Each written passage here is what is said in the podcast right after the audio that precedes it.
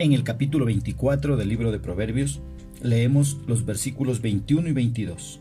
En la traducción latinoamericana la palabra del Señor dice, Hijo mío, teme a Yahvé y al Rey, no frecuentes a los revoltosos, porque ambos pueden golpear de improviso, y quién sabe cómo castigarán.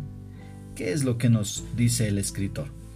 Nos habla sobre el respeto a Dios primeramente y luego el respeto a las autoridades.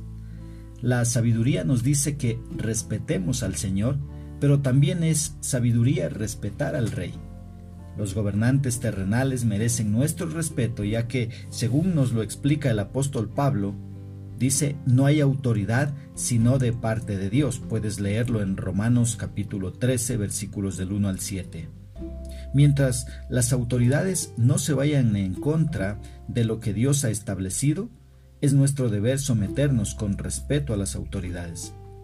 También dice este pasaje bíblico, no te entremetas con los veleidosos, o más bien no te unas a los rebeldes, porque muy rápido les llega su destrucción, y no se sabe el castigo que Dios y el Rey pueden mandar. Aquellos que quieren derrocar o cambiar el sistema actual deben tener mucho cuidado.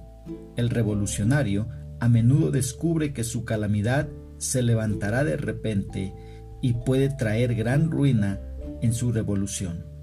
Ross dice, la gente debería temer tanto a Dios como al gobierno, ya que ambos castigan a los rebeldes.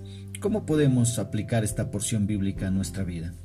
Primeramente, respetando y honrando a Dios en todo lo que hagamos y jamás levantándonos en su contra. Aunque no estemos de acuerdo con lo que Él hace, recordemos que siempre hace lo mejor, a pesar de que no lo entendamos en ese momento. Respetemos y honremos a Dios.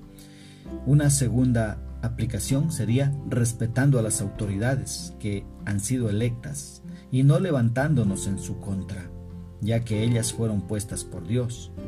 Recuerda que si el pueblo teme y honra a Dios, Dios pondrá autoridades buenas que nos ayuden.